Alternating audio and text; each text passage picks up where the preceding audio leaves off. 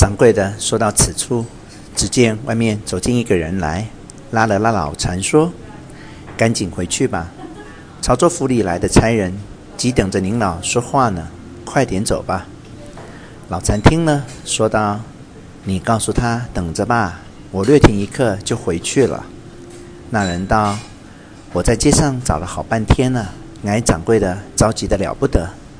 您老就早点回店吧。”老禅道：“不要紧的，你既找着了我，你就没有错儿了。你去吧。”店小二去后，书店掌柜的看了看他去得远了，慌忙低声向老禅说道：“您老店里行李值多少钱？此地有靠得住的朋友吗？”老禅道：“我店里行李也不值多钱，我此地亦无靠得住的朋友。你问这话是什么意思呢？”掌柜的道。潮州府现在是个玉大人，这人很惹不起的。无论你有理没理，只要他心里觉得不错，就上了战龙了。现在既是潮州府里来的差人，恐怕不知是谁板上您老了。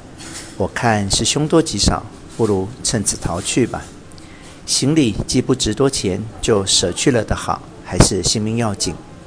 老禅道：“不怕的，他能拿我当强盗吗？”这事我很放心。说着，点点头，出了店门。街上迎面来了一辆小车，半边装行李，半边坐人。老残眼快，看见，喊道：“那车上不是金二哥吗？”急忙走上前去，那车上人也就跳下车来，定了定神，说道：“哎呀，这不是铁二哥吗？你怎样到此地来，做什么的？”老禅告诉了原委，就说：“你应该打尖了，就到我住的店里去坐坐谈谈吧。你从哪里来，往哪里去？”那人道：“这是什么时候？我已打过尖了，今天还要赶路程呢。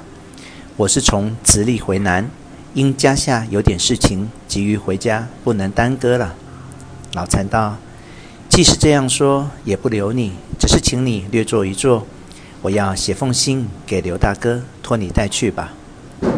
说过，就向书店柜台对面那卖纸张笔墨的柜台上买了一支笔、几张纸、一个信封，借了店里的砚台，草草地写了一封，交给金二。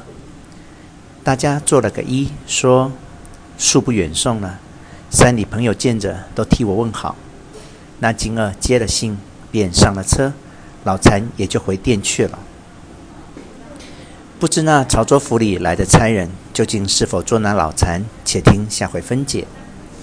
平前两回写玉贤之酷烈至矣，此回却以逼民为盗四字总述前两回，为玉贤定罪案。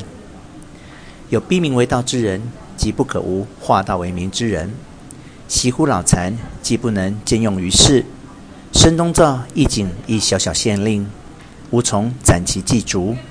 世道之所以日坏也福，中国拳法系从印度传来，可资考证。此种拳法，日本谓之柔术，是体操中至精之术，较西洋体操高出四倍，世间尚有传者。不均守要，不知何人能悟摄之。